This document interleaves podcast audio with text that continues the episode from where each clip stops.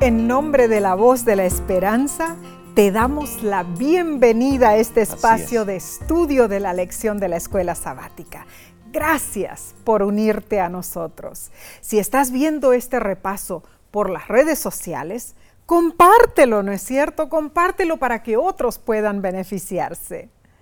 Sí, sabes, eh, somos bendecidos. Y te voy a decir por qué porque cada día recibimos hermosos mensajes de nuestros hermanos, ah, hermanas alrededor del mundo.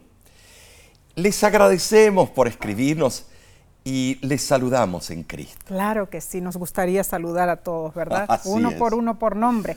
Pero hoy eh, leeremos el mensaje que nos envió Inés Scapolatempo. Ella nos dice lo siguiente. Queridos hermanos en la fe, es un gusto para mí saludarlos. Les escribo de Tucumán, Argentina. Seguimos sus videos y son de gran edificación sábado a sábado. Es mi deseo que sigan siendo bendecidos y a la vez nos bendicen con sus estudios. Saludos, Maranata, dice ella. Muchas gracias por escribirnos, hermana Inés. Así es. Eh, yo fui a la escuela primaria mm. en, ese, eh, en esa provincia de Tucumán, ah, en la fue una experiencia muy linda y de ahí nos transferimos al Uruguay. Mis padres eran misioneros, pastores, y así fue el resto de los años de mi vida. Dios bendiga su vida, su familia y sus planes. Bien, ¿qué te parece para iniciar? Elevemos una oración para que Dios dirija nuestro estudio. ¿Oramos? Amén. Padre que moras en los cielos, en este momento pedimos que la sabiduría del cielo nos ilumine y abra nuestro intelecto y podamos nosotros recibir el mensaje salvífico. Bendice a cada persona que está en este momento unida o unido en este, en este segmento. Danos la salud, Padre, lo necesitamos. Y esto te agradecemos en el nombre de Cristo Jesús. Amén. Amén, amén. Bueno, Omar, la lección de esta semana es la número 7 para el 18 de noviembre de 2023 y se titula Misión en favor del prójimo. Bueno, algunos ven estos títulos y dicen, ah, esto no me interesa, esto ya lo sé. Cuidado, porque los autores se van bien profundo a, a, una temática que no es solo por encimita, o sea, sigue sintonizando. Al obrar en favor de nuestro prójimo, ¿qué podemos aprender de la forma en que Jesús trabajó? Mm. Eh, ¿De qué manera podemos actuar como Cristo? Saben, sí, el texto de esta semana se encuentra en Lucas capítulo 10, versículo 27. Y se lee así. Aquel respondiendo dijo, Amarás al Señor tu Dios con todo tu corazón y con toda tu alma y con todas tus fuerzas y con toda tu mente y a tu prójimo como a ti mismo. El intérprete de la ley en este versículo citó a Deuteronomio capítulo 6 versículo 5. Claro. ¿No es cierto? Esas palabras eran llevadas por todo judío piadoso en sus filacterias, ¿sí? en su frente, en sus brazos, ¿verdad? Sí, sí, lo ah, escribían. Claro, y las recitaban esas palabras de mañana y de tarde como parte de la Shema. Ahora, los judíos que percibían el significado verdadero de la ley comprendían que sus preceptos no eran arbitrarios, sino que estaban basados en los principios fundamentados en la rectitud. Y todos esos principios de la ley pueden resumirse en el mandamiento de amar. es, cierto, sí. Sin embargo, eh, nuestro amor por Dios puede volverse superficial. A veces cuando oramos, la forma que nos dirigimos a Él mm. no es profundo, mm. es superficial para estar o ser cumplidos. Eh, si decimos que amamos a Dios, pero no le obedecemos, pensamos que amamos a Dios, pero ¿cómo demostramos ese amor en nuestro diario vivir? Mm. Amar a Dios requiere un compromiso total de nuestro corazón, alma, cuerpo y mente todos los días. Así es. Ahora, Cualquiera puede decir que ama a Dios, pero hacerlo requiere un esfuerzo consciente. Claro que sí, amar a Dios es dedicar a su servicio todo nuestro ser, nuestros afectos, nuestra vida, nuestras facultades físicas y nuestro intelecto. Esa clase de amor es el cumplimiento de la ley, Romanos 13:10. Cristo vino al mundo con el propósito de hacer que por su gracia podamos guardar la ley en este sentido y con este espíritu. Y también debemos amar a nuestro prójimo.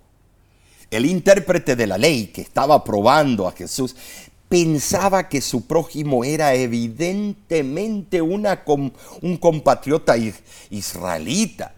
Pero Jesús amplió la definición de prójimo hasta incluir a los, oh, a la chusma, a los intocables, a los samaritanos, los repugnantes y a todos los que no eran judíos. Y sí, esta definición de prójimo se extiende a nuestros días. Claro que sí. A veces nosotros ponemos etiquetas a mm. ciertas culturas. Ah, si son de tal país no saben manejar. Mm. Son las causas de todos los accidentes. No hemos dicho, yo lo dije ah, tantas veces. Cuando se trata de compartir con otras personas que no son de nuestra fe, es posible que tengamos muchos programas y planes pero necesitamos recordar quién es nuestro prójimo y lo que deberíamos presentarle. Tenemos que compenetrarnos en su mentalidad. Mm, muy cierto. El problema parece ser que hemos olvidado quiénes somos y cuál debe ser nuestro enfoque central. O sea, como actores de cine que se olvidan su guion, muchos se preguntan cuál es el mensaje que deberíamos dar al mundo. ¿Y qué se supone que debemos decir? Dicen algunos. ¿Cuál es el evangelio que debemos compartir y con quién lo debemos hacer? Fácilmente, sí. Podemos repetir el mensaje como loros, cierto, pericos, contando a otros acerca de Jesús. Sí porque lo tenemos programados mm. allí en un microchip eh, invisible. Pero si no lo tomamos en serio, si el mensaje no nos transforma a nosotros primeramente, mm. si nuestras vidas no reflejan el amor de Dios, no compartimos el Evangelio correcto, sí, es falsedad. Y la verdad no está en nosotros. ¡Qué peligro! Oh, tremendo. Oh, Hipocresía. Claro, el verdadero evangelio, hermano, se trata de Dios. Sí, el Dios que nos ama, el Dios que ama a todos sus hijos descarriados, sin excepción. Ese es el Dios a quien nosotros amamos. Bueno, entonces, si lo amamos, amaremos también a nuestro prójimo. El erudito de la ley le preguntó a Jesús, ¿y quién es mi prójimo? El propósito de esta pregunta era evitar la convicción y justificarse a sí mismo. O sea, cuando una persona hace preguntas sutiles es obvio que sabe la respuesta, y generalmente es porque reconoce que es culpable de algo y busca alguna razón o pretexto para no hacer lo que su conciencia le dice que debe hacer. Ese hombre era artero, solo quería embarullar a Jesús y causarle problemas. El asunto es claro. Debemos amar a Dios y eso es, es, bueno e importante, pero Dios también quiere que amemos a todos los demás, porque nuestro amor por los demás refleja nuestro amor por Dios. De seguro, si amamos a Dios, debemos amar a nuestro prójimo, y esto es de suma importancia, hermanos. Primera de Juan 4:20 dice, si alguno dice, yo amo a Dios y aborrece a su hermano, es mentiroso. Porque al que no ama a su hermano, a quien ha visto, ¿cómo puede amar a Dios a quien no ha visto? Y Pablo dice en Gálatas 5:14, porque toda la ley en una sola palabra se cumple, amarás a tu prójimo como a ti mismo. Esta semana, hermanos, aprenderemos cómo nuestra misión debe incluir una obra en favor de nuestro prójimo. Omar, el asunto aquí que vamos a estudiar esta semana es algo que muchas veces eh, toca teclas que no nos gustan, ¿no es cierto? Nos saca de nuestra zona de confort, en oh, realidad.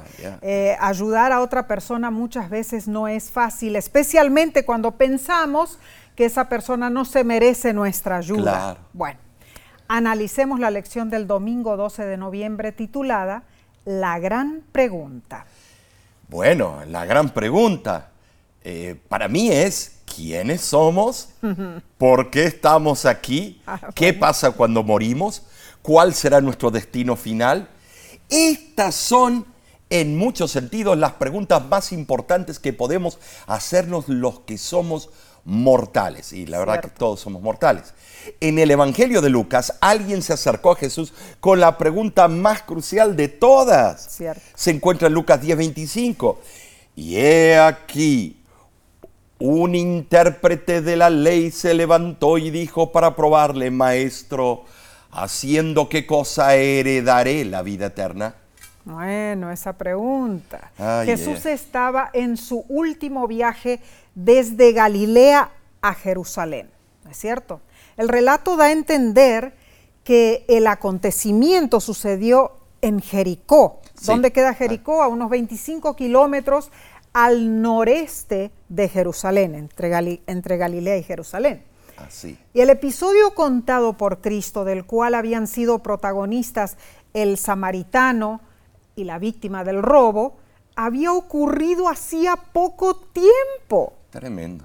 Ahora, la pregunta que le hizo el intérprete de la ley a Jesús había sido cuidadosamente pensada por quienes? Por los dirigentes religiosos. Claro, los dirigentes religiosos. Querían entramparlo. Sí. Eh, ah, eh, cierto, yo, veo que el erudito era un maestro profesional de la ley, un astuto, colmilludo, callejera, y le presentó a Jesús un problema que los escribas discutían largo y tendido. Sí es. En verdad se creían todos estos la divina pomada, los papás de King Kong. La pregunta reveló que su concepto de la justicia era completamente equivocado para él. Como para la mayoría de los judíos de su tiempo, ganar la salvación consistía esencialmente en lo que ordenaban los escribas. Claro. Ah, él consideraba que la salvación se podía obtener por medio de las obras personales. Oh, ahora, por muy seria que parecía ser la pregunta del erudito, la Biblia dice claramente que Él vino para probar a Jesús. Claro. Hermanos, a veces las personas se nos acercan a nosotros con escepticismo incluso con incredulidad, ¿verdad? A veces ni siquiera son serios en sus preguntas. Sin embargo, aún así, son personas que pueden ser alcanzadas. Seguramente pensando así, Jesús buscó tratar al abogado pacientemente, aunque sabía que las intenciones iniciales del hombre no eran genuinas. Esa era una oportunidad que Cristo no podía pasar por alto. La pregunta del abogado y la audiencia que estaba presente ofrecieron un momento único que Jesús podría usar para impulsarlos a escudriñar sus propios corazones. Ay, sí, incluso conociendo los motivos del abogado, Jesús nunca iba a ignorarlo ni faltarle el respeto. No, de ninguna manera. Al fin y al cabo, ninguna pregunta podría ser más importante que esa. ¿Qué haré para heredar la vida eterna? Pregunta retórica. Hermano, hermana, no importa cuáles sean nuestras costumbres o prácticas religiosas, detrás de todo y cualquier cosa, se presenta esta pregunta crucial. Siempre aparece en alguna parte. Cierto. Bueno, la incógnita atañe a todos los seres cuyas vidas se representan como neblina que se aparece por un poco de tiempo y luego se desvanece, según dice Santiago 4:14. Así es. Pero ¿cuál es la única otra opción para la vida eterna, hermanos?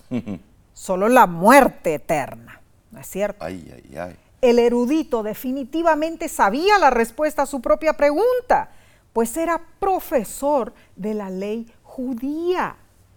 Y Jesús, Jesús le contestó con otra pregunta, pero no, no necesariamente para, para implicar una reprensión, no, no, no. Era un acto de cortesía darle la oportunidad de contestar a su propia pregunta. En verdad, sí. Eh, por muy dudosos que fueran sus motivos, el abogado hizo una pregunta crucial. Sí, cierto. Y Jesús, siempre atento para usar todas las oportunidades para la misión, aprovechó esta para llegar a las almas. Claro. Lo mismo debe pasar cuando tú eh, testificas, oh. tú y yo. Él sabía que Dios le había presentado esa ocasión a fin de iluminar a los que moraban en tinieblas. Claro. Por eso, hizo todo lo que estaba a su alcance a fin de abrir la verdad al erudito mm. y, a, y a las otras personas que estaban presentes. Entonces, Omar, nosotros nos debemos preguntar, ¿cómo podemos ser conscientes mm de aprovechar toda oportunidad que se nos presente para testificar, incluso cuando las circunstancias no son las ideales. Recuerdo, eh, sí, cuando estábamos pastoreando la iglesia adventista de Ramona, en el sur de California, se me presentó una circunstancia única a mí. Una de las hermanas de la iglesia enviudó. Cierto. Su esposo nunca había aceptado la fe adventista, mm.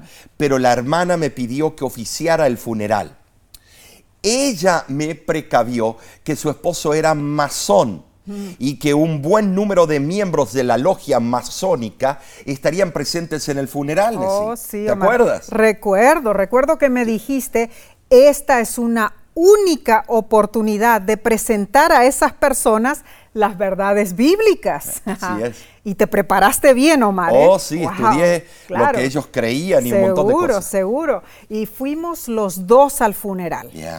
Y bueno, yo recuerdo el día como si fuera hoy.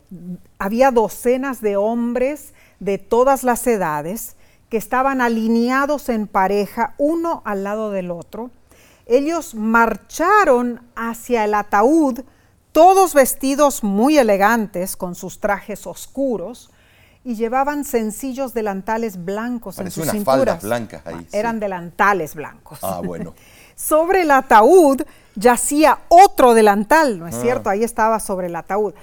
Uno de los hombres dio el elogio lleno de términos eh, arcanos y referencias esotéricas, recuerdo. Y por último, levantó una ramita de acacia y en nombre de los presentes ofreció al difunto una despedida final. Fue una ceremonia interesantísima. Sí, lo fue. Luego llegó tu turno de hablar.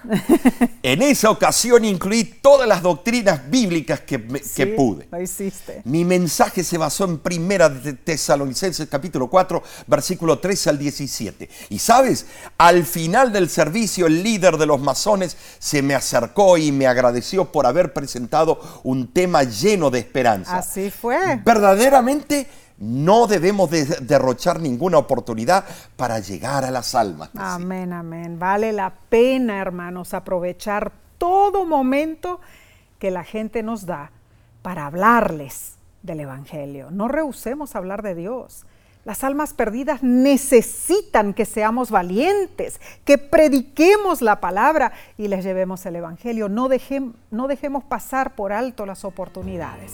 Bien. Seguiremos estudiando en unos segundos.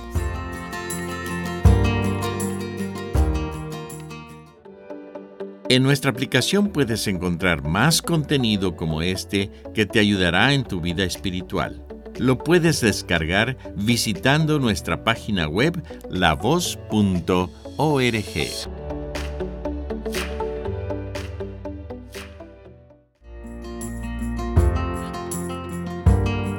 te agradecemos sobremanera por acompañarnos. Oramos por ti para que este estudio te sea de gran bendición. Bien, analicemos la lección del lunes 13 de noviembre titulada El método y la respuesta de Jesús. Muy bien, no hay nadie sobre esta tierra que nos conozca mejor que Dios, Ah, ¿cierto? Cierto. Ni siquiera nuestra madre o esposa, ni siquiera nosotros mismos. Lucas capítulo 10, versículo 25, interesante, explica que el abogado vino a probar a Jesús, o sea, tantear, a tentarlo. Pero Jesús sabía cuáles eran sus intenciones. Claro. Eh, ellos se creían los superdotados. Así es. Eh, de hecho, Dios conoce todos los anhelos y deseos de nuestro corazón. Sin embargo, cuando ciertas personas vienen a preguntarnos sobre nuestra fe, nosotros no conocemos sus intenciones. Ah, eso es cierto. Y la lección menciona un ejemplo. Nuestros amigos musulmanes nos hacen preguntas relacionadas con la divinidad de Jesús. Preguntas como, ¿en qué parte de la Biblia dijo Jesús que Él es Dios? ¿O por qué dices que hay un solo Dios cuando hay tres personas en la divinidad?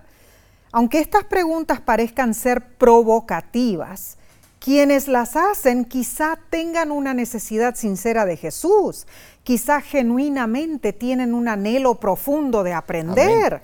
No conocemos sus corazones y en realidad no necesitamos hacerlo. Simplemente necesitamos ministrarles de la mejor manera que podamos, independientemente de sus motivos. Al erudito Jesús le contestó con otra pregunta.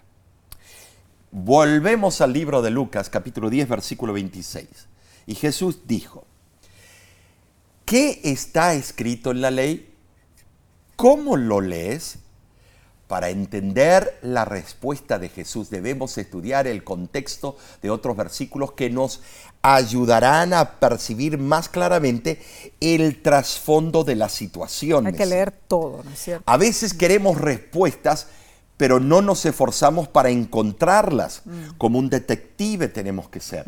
Debemos estudiar profundamente la Biblia porque en 2 de Timoteo, capítulo 3, versículo 16, dice, Toda la escritura es inspirada por Dios y útil para enseñar, para redarguir, para corregir, para instruir en justicia. Tremendo versículo. Es tremendo.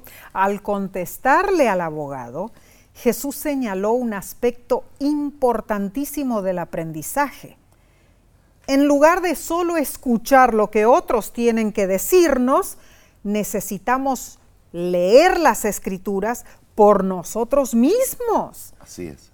Las respuestas ya están allí y el Espíritu Santo obra en nuestros corazones para in inculcarnos lo que debemos aprender y lo que debemos hacer.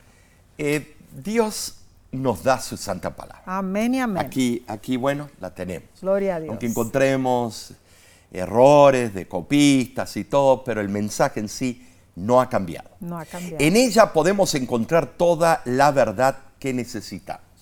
Es un manual por excelencia. Amén. Gamaliel dijo en el Sanedrín, si esto es de Dios, eh, bueno, prosperará, y si no es, bueno, va a disiparse. Estimados, La este Biblia. libro ha llegado a toda tribu, nación, lengua y pueblo, casi todo el mundo, y es el más, más frecuentado y que más ha sido distribuido en el mundo. Cierto. Incluso sobre cómo se supone que debemos vivir, este libro habla cómo debemos tratar a los demás y cómo podemos heredar la vida eterna. Es. Este es un manual.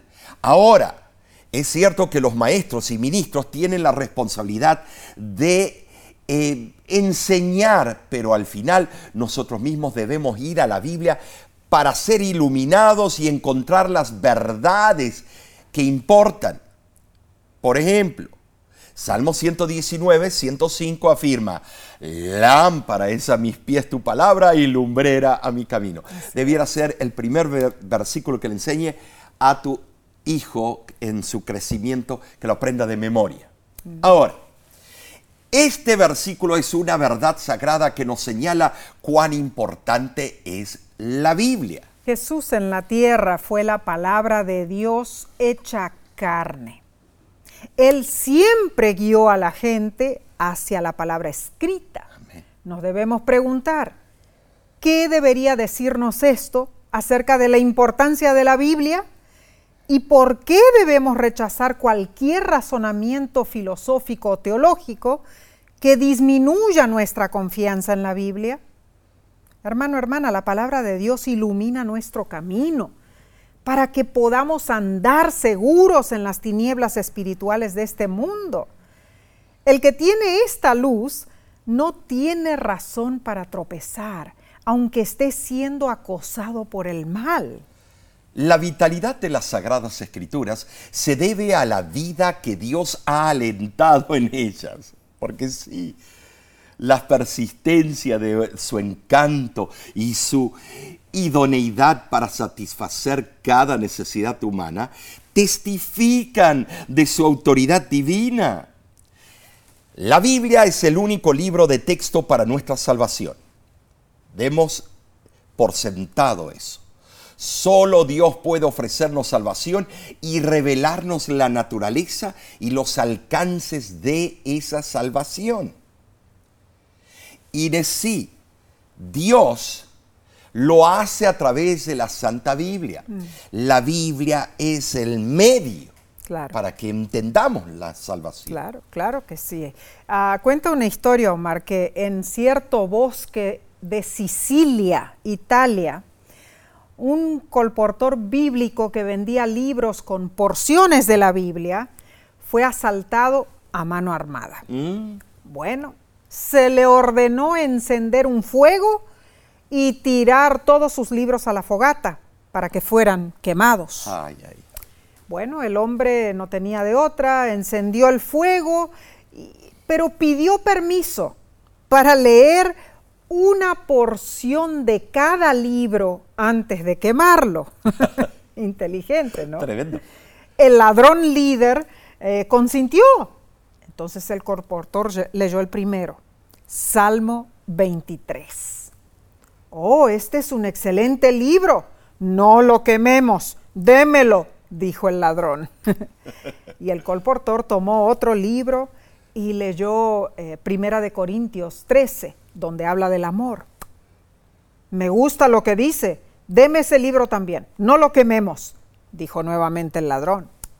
Y luego el colportor leyó una parte del, Sermón del Monte, de la parábola del buen sembrador, de la parábola del hijo pródigo y etcétera. Y en cada caso tuvo el mismo resultado. Al fin, ningún libro había sido quemado. Claro, dejaron que el colportor se fuera y continuara su viaje, pero sin sus libros, porque ahora el ladrón líder se quedó con todos los libros. Resulta ser que años más tarde el colportor se volvió a encontrar con ese ladrón. Tremendo. Y el ladrón se había convertido en un ministro de la palabra de Dios. Tremendo. Los libros habían hecho la transformación. Hermano, hermana, la lectura de la Biblia transforma vidas en todas las partes del mundo sí, es impresionante. Sí, este caso eh, de verdad me conmovió cuando yo lo escuché por primera vez. Cierto. Solo la Biblia nos presenta una conducta para nuestra vida que Dios puede aprobar. Solo la Biblia nos da la esencia del Evangelio eterno. En primer lugar, Cristo murió por nuestros pecados. En segundo lugar, Cristo fue sepultado. En tercer lugar, Cristo resucitó. Y en cuarto, Cristo volverá. Amén. Al estudiar y seguir fielmente las instrucciones bíblicas, somos transformados y conocidos como hijos de Dios. Ay, qué hermoso. Es tremendo. Qué hermoso. La palabra de Dios es viva y eficaz en toda circunstancia. Debemos seguir el ejemplo de quién? De Jesús. Y usar en nuestra vida y en nuestras respuestas el escrito está. Bien, pasemos a la lección del martes 14 de noviembre titulada Heredar la vida eterna. De la conversación entre Jesús y el erudito de la ley podemos sacar muchas lecciones, contestando a su pregunta de cómo podía heredar la vida eterna. El erudito especificó la importancia de amar a Dios y al prójimo. Finalmente, Jesús les dijo bien has respondido, haz esto y vivirás. El erudito cayó en su propia trampa. Lucas 10:28, sabemos que es claro. Para muchos de nosotros, dar las respuestas correctas sobre la doctrina y la fe no es tan difícil. Pero el desafío en sí es hacer lo que sabemos que es correcto y mantenernos firmes en lo que creemos. Ay, hermanos, muchas veces vemos personas muy conocedoras, saben lo suficiente para salvarse, pero se perderán. ¿Serás tú? ¿Seré yo? ¿Por qué? Porque no obedecieron lo que sabían. Y este es un grave problema. No basta saber amar a Dios y al prójimo, debemos practicar ese amor. Ahora quizá digas, la salvación no es por las obras de la ley, es por la gracia. El comentario bíblico de Juan Calvino sobre Lucas 10 del 26 al 28 dice, Cristo no prescribió ninguna otra regla de vida santa y justa que la que había sido establecida por la ley de Moisés, porque el perfecto amor a Dios y a nuestro prójimo comprende la máxima perfección de la justicia. Aunque la ley no justifica ningún hombre, la ley en sí contiene la más alta justicia, porque no ofrece falsamente la salvación. No debemos considerar esto como una forma extraña de enseñanza, que Dios primero exige la justicia de las obras y luego ofrece una justicia gratuita sin obras, porque es necesario que los hombres estén convencidos de su justa condenación para que puedan unirse a la misericordia de Dios. Cristo se acomodó ante el abogado y atendió a la naturaleza de su pregunta, porque él no había preguntado cómo debía buscarse la salvación, sino por cuáles obras podía obtenerla. Tremenda forma de ver la problemática. La Biblia eh, se explica a sí mismo. Eh, por ejemplo, leamos Santiago capítulo 2, versículos del 17 al 22, y es tremendo esto. Así también la fe, si no tiene obras, es muerta en sí misma. Pero alguno dirá, tú tienes fe y yo tengo obras. Muéstrame tu fe sin tus, tus obras y yo te mostraré mi fe por mis obras. Tú crees que Dios es uno, bien haces. También los demonios creen y tiemblan. Mas ¿quieres saber, hombre vano, que la fe sin obras es muerta? ¿No fue justificado por las obras Abraham, nuestro padre, cuando ofreció a su hijo Isaac sobre el altar? ¿No ves que la fe actuó juntamente con sus obras y que la fe se perfeccionó por las obras?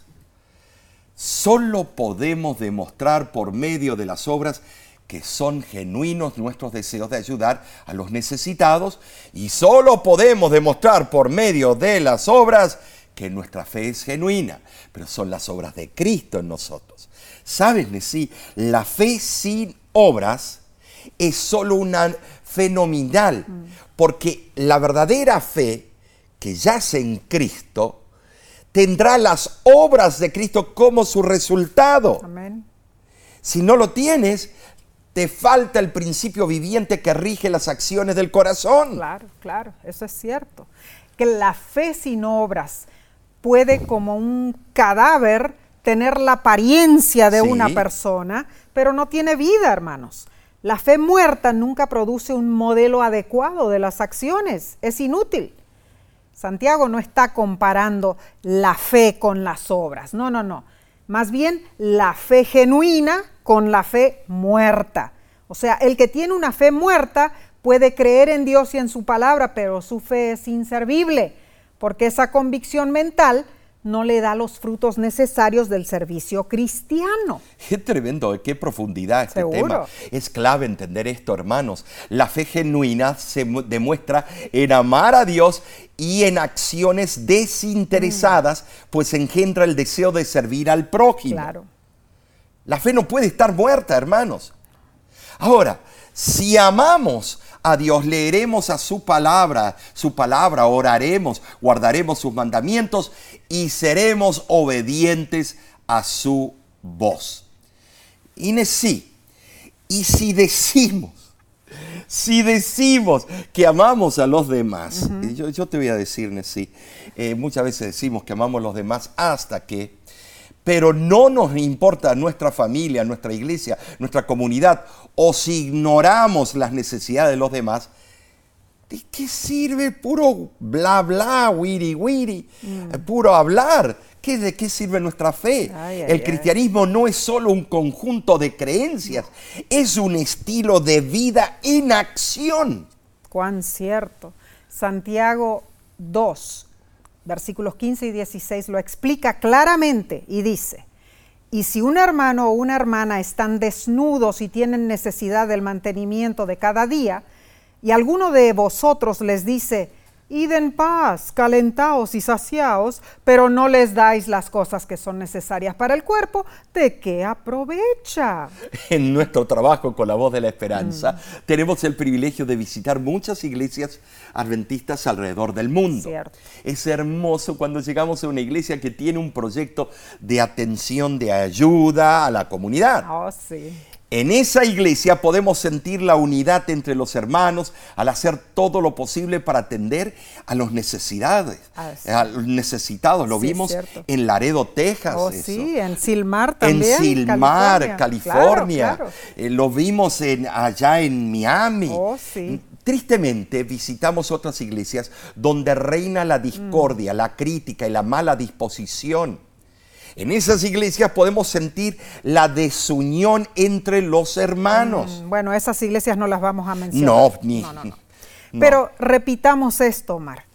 El cristianismo no es solo un conjunto de creencias, es un estilo de vida, hermanos. Filipenses 2.4 dice, no mirando cada uno por lo suyo propio, sino cada cual también por lo de los otros. Hermano, hermana, ¿Cuánto te importa el bienestar de los demás? Es cierto. ¿Cómo puedes aprender a preocuparte más por los que están a tu alrededor? Por la gracia de Dios, tu vida y tus acciones pueden transformar la vida de otros. Bueno, continuaremos estudiando y lo haremos en unos segundos. No te vayas, volvemos enseguida.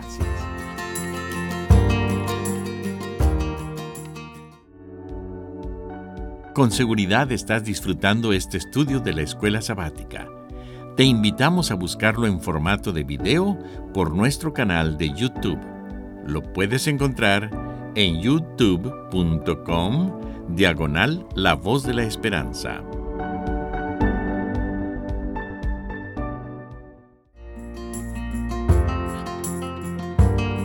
Qué bendición es estudiar la palabra de Dios.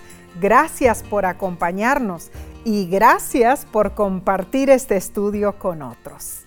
Bien, pasemos a la sección del miércoles 15 de noviembre titulada Amar a los demás como a uno mismo. En Mateo capítulo 22, versículo 37 al 40, vemos otra dinámica en la respuesta de Jesús a la pregunta de un abogado. Jesús le dijo, Amarás al Señor tu Dios con todo tu corazón y con toda tu alma y con toda tu mente. Este es el primero y grande mandamiento. Y el segundo es semejante. Amarás a tu prójimo como a ti mismo. De estos dos mandamientos depende toda la ley y los profetas. Saben, sí, esto era un resumen de los primeros cuatro mandamientos del, Decálogo y los últimos seis del Decálogo. Seguro. Jesús explicó que la expresión cotidiana de la verdadera fe depende de estos dos mandatos, amar a Dios y al prójimo. Claro que sí. Es tremendo. Mm. Si una persona practica estos dos tipos de amor, tendrá la vida eterna, según Lucas 10, 27 y 28. En 1976 ocurrió la famosa Olimpiada Especial de Seattle, ¿no es cierto? Allí en el estado de Washington. Nueve concursantes con deshabilidades físicas se alinearon para la carrera de 100 yardas. Y al sonar el disparo, todos emprendieron su marcha.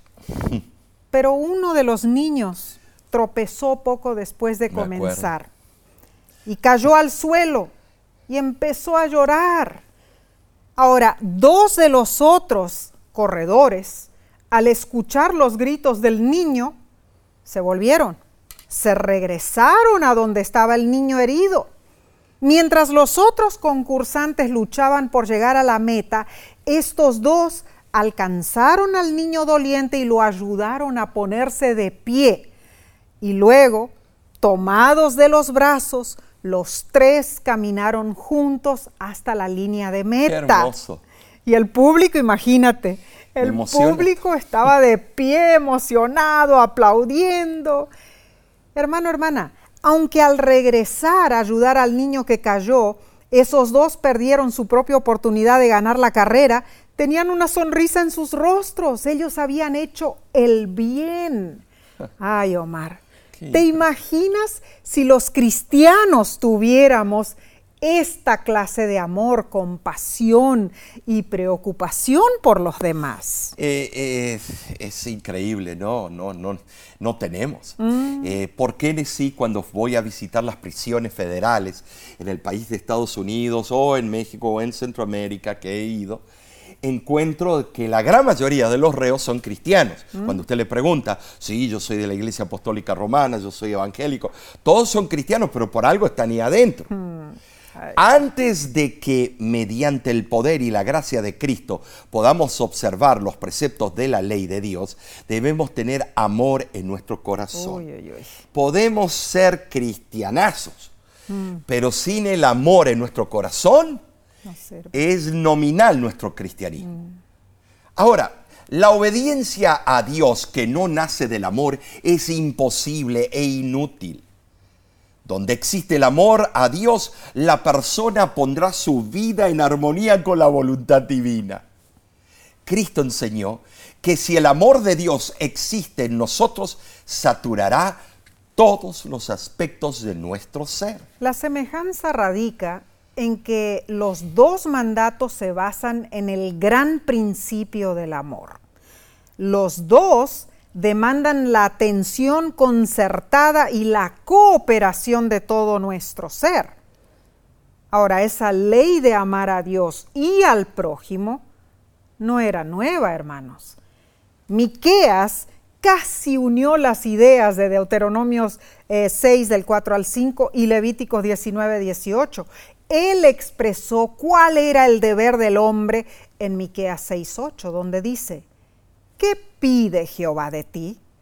Solamente hacer justicia y amar misericordia y humillarte ante tu Dios. Pero fue Jesús quien realmente unificó estas dos ideas que constituyen la base de la ética cristiana. La tendencia natural del hombre es la de ponerse a sí mismo, eh, bueno, en primer lugar, yo, yo y yo, no importándole sus obligaciones para con Dios y también con su prójimo. Eh, para ser totalmente abnegados en el trato con nuestro prójimo, debemos amar en primer lugar a Dios. ¿Cómo vamos a amar a nuestro prójimo si no amamos a Dios? Seguro en forma suprema debemos hacer. Seguro que sí. Este es el fundamento de toda conducta correcta. La sierva del Señor nos dice en el libro a fin de conocerle, página 296, lo siguiente. El amor es el principio que está a la base del gobierno de Dios en el cielo y en la tierra, y este amor debe estar entretejido en la vida del cristiano. El amor de Cristo no es vacilante, sino que es profundo, amplio y pleno. Su poseedor no dirá, amaré únicamente a los que me aman. El corazón que es influido por este principio santo será puesto por encima de todo lo que se asemeje a una naturaleza egoísta. Amén y amén. Tremenda cita. Impresionante, ¿no es cierto? Y para el apóstol Pablo, amar a Dios se puede ver solo cuando ese amor se ejemplifica en la forma en que tratamos a los demás. Gálatas 5:14 dice, porque toda la ley en esta sola palabra se cumple, amarás a tu prójimo como a ti mismo. Notemos, hermanos, que a pesar de que Pablo dijo que el justo por la fe vivirá, Romanos 1.17, vivir por la fe no es algo oculto, desconocido o invisible para los demás, porque nuestras obras prácticas demuestran la realidad de esa fe que reclamamos. Así es, hermanos. Y en Primera de Corintios capítulo 13, Pablo declaró con ahínco que si decimos tener conocimiento, hacer grandes obras, tener una gran fe o incluso dar nuestra vida, pero no tenemos amor, nos volvemos como bronce que resuena o címbalo que retiñe. Primera de Corintios capítulo 13, versículo 1. Tremendo versículo. Al convertirnos en parte de la comunidad de Dios, debemos velar por los problemas de los demás y también experimentar lo que significa vivir y también sufrir con ellos. Al sufrir con nuestra comunidad, también cubriremos sus necesidades. Esto es vital, Nessie. Oh, sí lo es, sí lo es. Debemos ser vecinos de los necesitados. Así es, Nessie. Ahora, ¿cómo podemos saber cuál vecino necesita nuestra ayuda? ¿Nos estamos conectando con los que viven a nuestro alrededor? Ah, esta es una pregunta que nos toca a nosotros también con nuestros hermanos y hermanas en la fe, nos estamos conectando. Dinos, ¿está tu iglesia aliviando el sufrimiento de los necesitados o está contribuyendo a su sufrimiento, ya sea intencionalmente o por ignorancia, hermanos? Debemos involucrarnos en la obra de amar a nuestro prójimo como a nosotros mismos. Bien, vayamos al estudio del jueves 16 de noviembre titulado La historia del buen samaritano hoy. Ah, me encanta. Ustedes dirán, bueno, pero ya hemos hablado tanto, hay sermones y todo, pero me encanta cómo encaran estos autores Seguro a esa que historia. El erudito de la ley estaba seguro de haber dado todas las correctas preguntas y respuestas a Jesús. Su problema era poner en práctica los consejos bíblicos. Mm. Bueno, era un problema hace dos mil años atrás y también es un problema para nosotros hoy día. Para atrapar a Jesús, el erudito hizo una pregunta adicional. ¿Quién es mi prójimo? Y Jesús procedió a contar la historia de Lucas capítulo 10, versículo 30 al 37. Ahora, Nessie, eh, me encantaría que lo leas. Sí, claro. Esa historia es impresionante. ¿Puedes tú leerlo? Tenemos que leerla, Omar. Así dice la historia en Lucas. Respondiendo Jesús dijo, un hombre descendía de Jerusalén a Jericó y cayó en manos de ladrones, los cuales le despojaron e hiriéndole se fueron dejándole medio muerto. Aconteció que descendió un sacerdote por aquel camino y viéndole pasó de largo. Asimismo un levita, llegando cerca de aquel lugar y viéndole, pasó de largo. Pero un samaritano que iba de camino vino cerca de él y viéndole fue movido a misericordia, vendó sus heridas y poniéndole en su cabalgadura, lo llevó al mesón y cuidó de él. Otro día al partir, sacó dos denarios y los dio al mesonero y le dijo, cuídamele, y todo lo que gastes de más yo te lo pagaré cuando regrese. ¿Quién pues de estos tres te parece que fue el prójimo del que cayó en manos de los ladrones? Él dijo, el que usó de misericordia con él. Entonces Jesús le dijo, ve y haz tú lo mismo. Sabes, sí, este incidente fue verídico y varios sabían en Jericó dónde vivía el sacerdote y el levita. Uy, uy, uy. Ay, ay, ay. Según el deseado de toda la gente, el levita y el sacerdote estaban presentes cuando Jesús contó la historia. Tremendo. Qué bofetada habrán recibido, uh. eh, bueno, espiritual. El camino desde Jerusalén a Jericó atraviesa eh, nosotros lo hemos visto, cerros áridos y deshabitados. Es un camino estrecho y tortuoso, encerrado por altos, eh, bueno, barrancos, Nesí, eh, peligroso para los viajeros en aquel tiempo y también para hoy en día, pues la zona llena de cuevas y escondites era guarida de delincuentes. Allí se escondían. El desafortunado viajero, desnudo y herido, sin duda estaba cubierto de tierra y de sangre. Ahora, hermanos, si hubiera estado muerto, tocarlo nada más hubiera significado contaminación ritual para el sacerdote o el levita. Esa excusa y otras causaron que ellos justificaran su conducta. Ahora, el samaritano viajaba por un territorio extranjero para él, pero fue misericordioso. Era probable que el desafortunado fuera judío, la raza que sentía una acérrima enemistad contra los samaritanos. Y el samaritano sabía que si él hubiera sido el herido tirado junto al camino, no podría haber esperado misericordia de un judío, de ninguna manera. Asimismo, decidió ayudar a la indefensa víctima. Notemos esto, hermanos. El sacerdote, el levita y el samaritano estuvieron cerca del desventurado, pero solo uno de ellos actuó como prójimo. Era el hispano perdón, el samaritano. ¿Por qué usé esa terminología? Porque a veces se critica a ciertas razas eh, porque no son tan de la élite, pero son los que ayudan. Ser buen prójimo no depende tanto de proximidad como de voluntad para ayudar. Ser buen prójimo es expresar amor al que lo necesita. ¿Sabes de sí?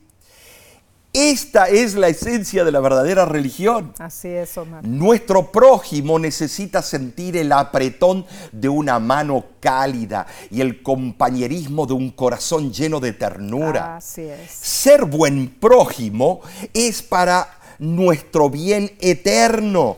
Nosotros mismos nos beneficiamos. Claro que sí. Dinos, hermano, hermana, ¿hay a tu alrededor quienes han sido tratados injustamente por otros? ¿Has hecho algo para ayudarlos? Omar, hace solo unas semanas mm. me escribió una hermana, no voy a mencionar su nombre, pero ella me estaba contando que en cierta iglesia adventista de Sudamérica, la hermandad y el pastor se negaron a ofrecer ayuda a un señor necesitado. Ay, ay, toda cara tiene, eh, toda moneda tiene doble cara. Eh, no sabemos todos los detalles, mm. pero si así fue, mm. es triste. Pero a veces incluso los pastores, ancianos y miembros de la iglesia no ayudamos a nuestro prójimo. Es cierto. Me incluyo, mm. nos incluimos. Claro. A veces personas de otra fe pueden ser más amables con los demás que nosotros. He visto budistas hinduistas ayudar al que estaba quebrado, tirado en el piso, mm. mejor que muchos de nosotros los cristianos. Podemos hablar de ser amables, pero no atendemos a nuestro prójimo. Si nuestra fe significa algo, debemos tender la mano y ayudar en lo posible a los necesitados. Ay, ay, es cierto, Mar. Ahora, el deseado de todas las gentes, página 464, dice, así la pregunta, ¿quién es mi prójimo? está para siempre contestada. Cristo demostró que nuestro prójimo no es meramente quien pertenece a la misma iglesia o fe que nosotros. No tiene que ver con distinción de raza, color o clase. Nuestro prójimo es toda persona que necesita nuestra ayuda. Nuestro prójimo es toda alma que está herida y magullada por el adversario. Nuestro prójimo es todo aquel que pertenece a Dios. Gloria a Dios. Ahora, la lección nos presenta dos desafíos. Primero, comienza a orar diariamente por alguien que sea diferente a ti, incluso por alguien que quizás no te guste personalmente. Eso es un desafío. Segundo desafío, enumera tres nombres, nombres de tus conocidos no adventistas Identifica sus necesidades emocionales, físicas, sociales. Considera cómo puedes ministrar a esa persona y hazlo esta semana. Alabado sea Dios por abrir nuestros ojos con este estudio. Repasemos. En primer lugar, las almas necesitan oír de Dios. No desperdiciemos las oportunidades. Número dos, la palabra de Dios es viva y eficaz. Siempre debemos contestar con un escrito está. Así es. Número tres, el cristianismo no es solo un conjunto de creencias, es un estilo de vida. Por la gracia de Dios, nuestras acciones pueden transformar la vida de otros. Número cuatro, debemos amar a nuestro prójimo como a nosotros mismos. Y número cinco, ser buen prójimo es para nuestro bien eterno. Amén, amén. Pero aquí Omar no termina esto. No. La semana que viene seguiremos estudiando. La próxima lección se titula Misión en favor de los necesitados. Acompáñanos para que estudiemos juntos. Así es. Sabes, oramos por ti y te agradecemos que ores por nosotros en la voz de la esperanza. Amén, amén. Seguimos trabajando para el Señor. Y acompáñanos, ¿no es cierto? Claro. Ah, esta semana tendremos un tema importantísimo. Va a salir en YouTube y en Facebook. Claro, suscríbete, invita a otros. Es la serie que estamos estudiando los últimos meses, que eh, se trata sobre... La gran controversia. Claro, y el tema de este viernes... Se titula... El Papa y la Biblia. Oh, sí, va a estar interesantísimo, no te lo pierdas. Así que de Ahí vamos a ver cómo, cómo él, él encaró el factor de la Biblia durante toda la historia del cristianismo. Bueno, de, de manera definitiva debes ver ese tema. Hermano, hermana, Dios te bendiga y te guarde en todo lo que tú hagas.